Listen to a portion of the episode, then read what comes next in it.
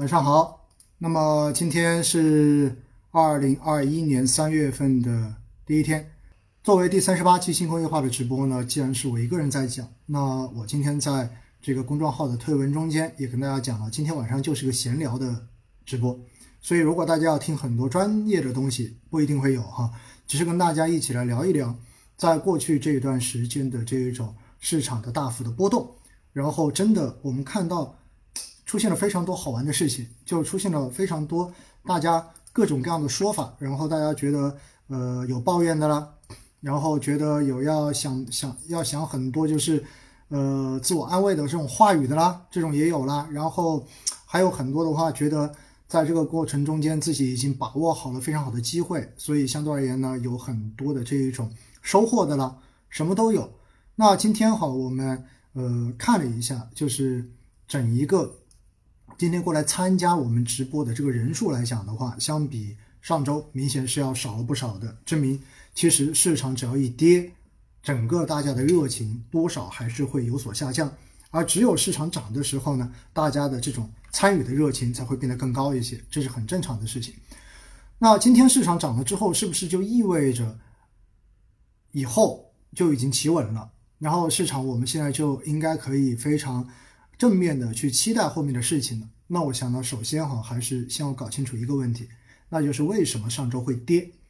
那说到上周会跌这个事情哈，我觉得大家可以呃在评论中间留下你们的答案。我说了，像这样子的直播最大的好处就是我可以第一时间看到你们的评论，对不对？包括我也把我的电脑有打开，在我的面前，所以的话，在 B 站上面这个弹幕我可以看得到，然后在。欢聚上面，然后在抖音上面，大家的这种评论我也可以直接的看到。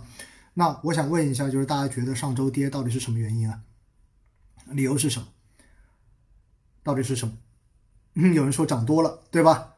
然后有人说实实债，实债的意思是说十年期国债，对吗？美国的十年期国债非常好哈，非常好。我觉得这两个因素就是上周市场下调的原因。哇，大家会觉得太不负责任了哈，说什么我都说对，对不对？没有，首先第一点，我要告诉大家一件事情，在过年的这个期间哈，不知道大家在年后有没有看一个报道，就是有相关的媒体报道说呢，根据统计，在今年过年期间，在各个视频网站上面，不管是 B 站也好，还是其他的网站上面也好，然后发现呢，就是学习理财类短视频跟理财类课程的人数创了历史新高，也就意味着大家。在过年期间，哈，大家都没有去休息，而是抓紧时间在学习。学习什么东西？学习搞钱的事情。我记得在过去的这段时间，是呃，在网络上面有一个词特别的流行，叫做“搞钱”。搞钱这两个字听上去的话特别的粗俗，对不对？但是我发现哈，特别接受，特别受大家的欢迎。甚至有很多人说呢，自从开始搞钱这件事情之后，其他的什么都已经不重要了。比如说女朋友不重要了，然后对于女士来说，买不买包、买不买口红也不重要了。然后二月十四号有没有人陪过情人节也不重要了，重要的是大家可以搞钱。搞钱这件事情成为了大家在过年期间最开心或者说最重要去关注的一件事情。那为什么大家会如此关注搞钱这件事情呢？说白了。不就是因为在今年以来，实际上整个市场是超大家预期的在上涨。为什么我要特别强调说是超预期呢？原因很简单，因为在去年的四季度，很多的专家跟大 V 对于今年市场的一个判断都是低估的，都是不看好的。大家同意吗？所以在这样的情况之下呢，其实很多人对于今年一开始都是比较谨慎的，大家觉得。市场没理由迅速的就会往上涨，结果呢？后来我们发现，在一月份一开年，市场就开始往上飙，对不对？涨得特别快，尤其以创业板为代表的。那当时的这一波涨是什么原因呢？当时这波涨在某种程度上面，是因为去年十一月份永煤当时的这一个信用债违约，然后呢，导致整个市场的信用债出现了一波系统性风险，所以。央行为了对冲市场的这一种风险，于是，在十二月份的时候做了一波货币的宽松。所以，如果我们有兴趣，大家去看一下十年期国债的收益率，其实是在去年的年底，它是有降一波的。因此，在这种情况之下呢，在去年的年底的时候，债市也出现了一定的反弹，而因为放松流动性，再叠加当时在十二月份中央经济工作会议的表态，说我们的货币政策不会急转弯，不会转急弯，对不对？所以的话呢，在这种情况之下，大家对于流动性的这种担忧有所降低，因此呢，今年一开年的时候市场就在涨，这本来就已经超预期了。然后后面呢，在一月份的时候就陆续发生了一些事情，我不知道大家还记不记得，因为我自己也特意今天在直播之前回头去看了一下，就是我在一月初到一月中旬那一段的直播，在那段时间，其实白酒股就已经开始有一点点的回调了，已经开始有一定的松动了。所以在今年的一月份那段时间，大家比较关心的就是抱团股到底会不会瓦解的问题。当时呢，我记得有一个券商的一篇研报，实际上是二零一九年的研报，然后呢被呃中国证券报直接翻出来发到了网络上面，就是回顾历史上面的五次抱团。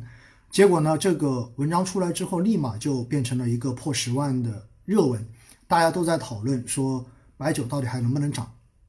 基金的抱团股到底还有没有戏？那么，因为市场还在继续上涨，所以一月份的时候就出了那个爆款的基金，大家应该还有记得，对不对？就是卖出两千三百多亿的基金。那么这样的基金出来之后，整个市场就热到了一定的程度。但是呢，也在那段时间，我们看到就是央央媒，然后看到很多的媒体就开始出面表态，说大家要珍惜这种来之不易的局面，大家不要。完全丧失理性的去推高市场的泡沫，然后呢，在这样的情况之下，市场其实就出现了一定的调整。之后，在二月份的时候呢，更是央行相关的人士直接出面表示，其实，在去年这种放水的情况之下，我们的宏观杠杆其实已经上去了，并且呢，楼市跟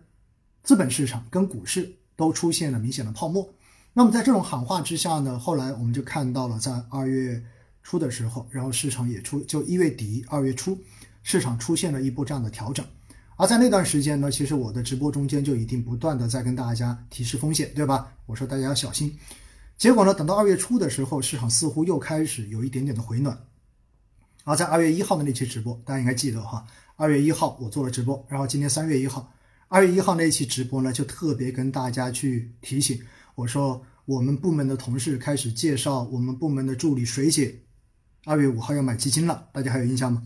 我们说水姐是我直播中间的一个风向标哈，只要水姐什么时候开始想要买基金了，那么一般就意味着市场上面最不关心基金的那一群人都要买基金了。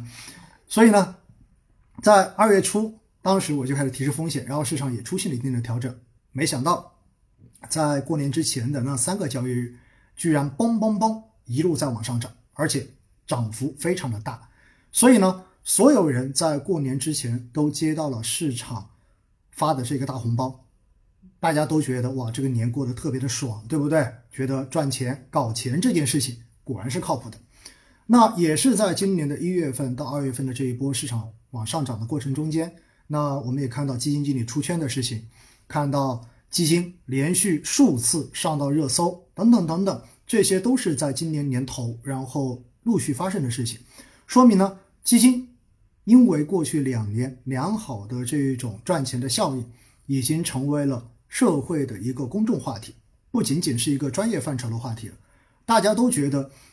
炒个股风险太大，通过买基金的时候可以实现躺赢，对不对？那么这样子的话呢，大家都会觉得会比较的好。尤其是在过去的两年，基本上一直强势的都是那一些热门的抱团板块，